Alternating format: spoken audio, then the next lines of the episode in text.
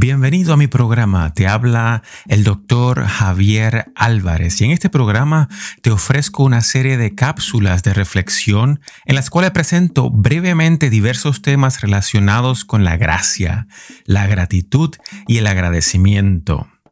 El propósito es inspirarte a vivir una vida llena de gratitud fomentar los motivos y las ideas que te permitan diariamente amar, abrazar y agradecer con plena libertad.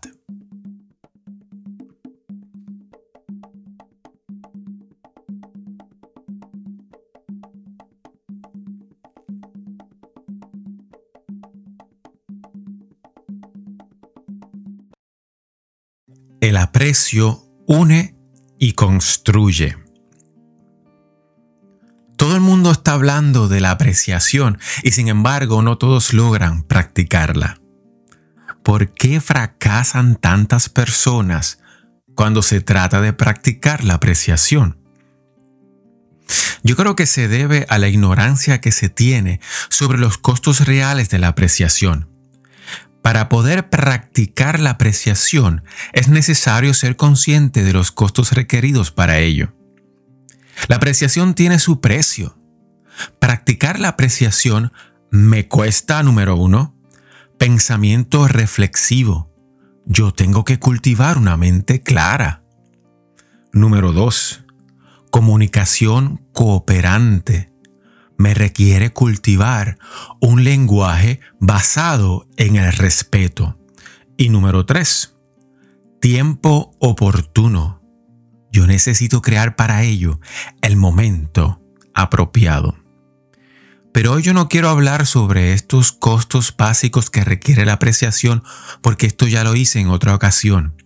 Ahora quiero más bien hablar sobre los costos adicionales que mucha gente pierde de perspectiva o incluso frecuentemente ni se les ocurre.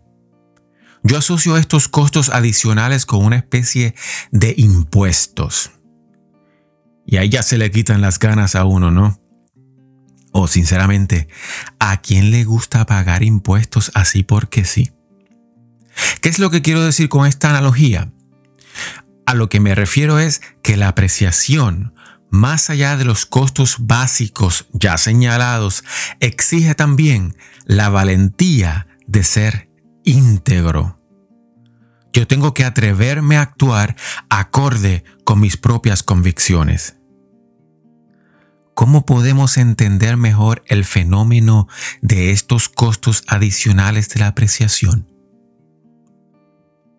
Esto es similar al cuento de Hans im Glück, que originalmente está escrito en alemán, pero yo lo traduciría así como Hans en alegría.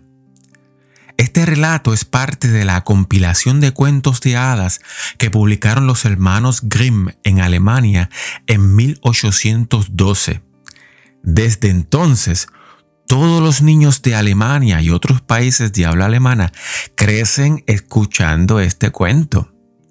Se los resumo ahora brevemente. Después de que Hans trabajara para su jefe durante siete años, quiso regresar a casa, a su pueblo natal. Hans recibió la merecida paga de su trabajo en forma de un gran bloque de oro puro, un bloque tan grande como su cabeza. Hans, con su objetivo claro en mente, emprendió su viaje lleno de alegría. Pero el bloque resultó ser un obstáculo. Hans apenas podía caminar con el pesado bloque de oro sobre sus hombros.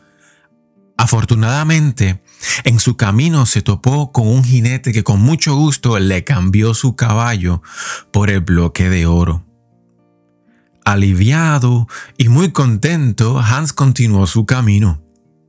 Pero cuando quiso cabalgar más rápido, el caballo resultó ser un gran peligro para su vida cuando éste arrojó a Hans por los aires, quien cayó finalmente en una zanja.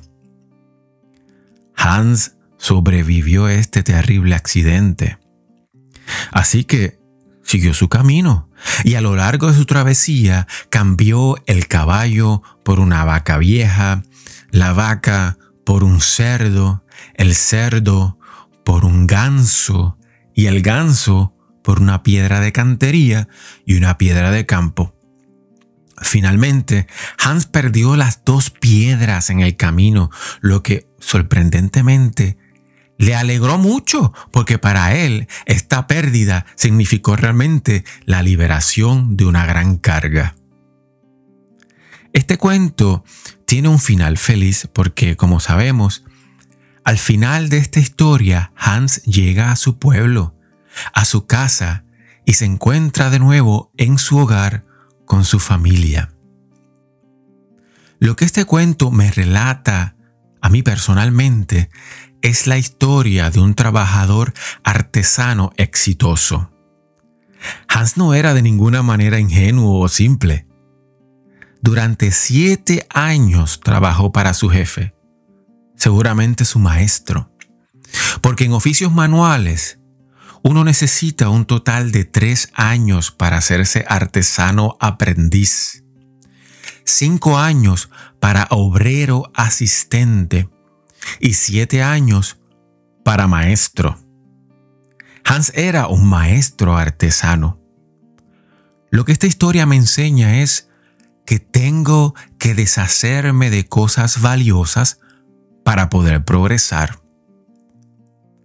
La historia de Hans me dice que hay cosas muy preciadas que pueden ser obstáculos en mi caminar hacia mi meta. Estas cosas pueden ser consideradas valiosas por otras personas que sin embargo, sin embargo, ni siquiera les pasa por la mente mi meta personal, mi objetivo personal, el sentido específico de mi vida. ¿Me copias? ¿Entiendes lo que quiero decir? Estas cosas pueden ser los costos adicionales, los impuestos añadidos que debo pagar para salir adelante, que debo dejar para practicar genuinamente la apreciación. Muchos pensarían que el cambio del bloque de oro puro por un caballo fue un negocio muy malo por parte de Hans. Yo también me inclino a pensar de esa manera. Yo también he sido socializado de esta manera, por no decir que he sido también condicionado. Yo no conozco este cuento de mi niñez, pero al leerlo y discutirlo con mi entrenadora para consultor sistémico en Berlín, ella me contaba lo siguiente. Cuando yo era apenas una niña y escuchaba este cuento, yo me molestaba porque consideraba a Hans un bobo. Precisamente, en este contexto, la pregunta clave es la siguiente.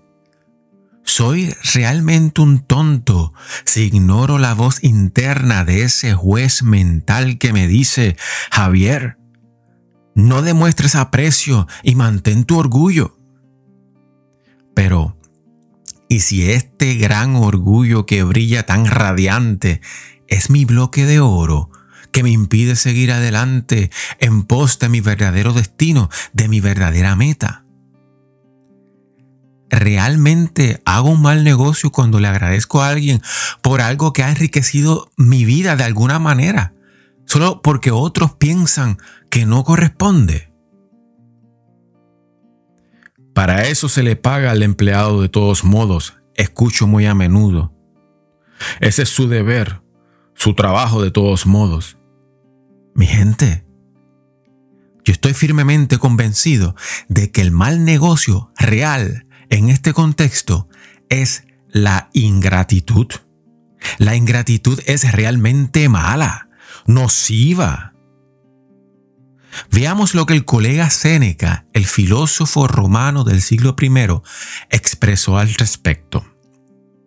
Cito, no es de extrañar que entre los muchos y graves vicios ninguno es más frecuente que el de una actitud ingrata. Y en otro pasaje dice esto, cito de nuevo, Siempre habrá asesinos, dictadores, ladrones, adúlteros, usurpadores, sacrílegos, traidores. Pero más bajo que todos estos está el ingrato, aparte del hecho de que todos estos males se basan en la ingratitud, sin la cual casi ningún gran crimen alcanza su dimensión máxima.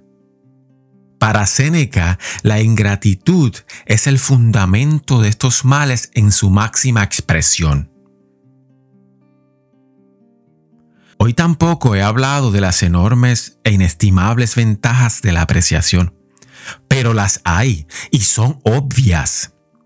Una actitud agradecida y apreciativa puede, por ejemplo, salvar mi matrimonio, refrescar mi alegría de vivir, Puede restaurar mi salud emocional y física o incluso darme nuevas esperanzas y fuerzas renovadas tanto en mi presente como respecto a mi futuro. Es por esto que yo estoy convencido de que la apreciación realmente vale la pena, merece la pena. Y por tanto, también te hago la siguiente invitación. Hazte a ti mismo y también a nuestra sociedad, a nuestro país, a nuestro mundo, el favor, el regalo de la apreciación. Porque no es más que una donación, una buena obra que podemos practicar todos los días y que tiene un efecto positivo para ti y tu prójimo y que irradia en todas las direcciones. Escucha lo que Séneca ha dicho sobre esto. Esta es la última cita. Es a través de las buenas obras y la armonía que se funda la vida humana, la vida entre los seres humanos. Y no es a través de la amenaza, sino a través del cuidado mutuo, apreciación, que la vida humana se mantiene estable en una alianza de apoyo común. Reflexionemos sobre esto. Que la apreciación es buena para todos nosotros y mantengamos siempre en mente que, al fin y al cabo, la apreciación se basa en el respeto y el amor propio. Que Dios me los bendiga.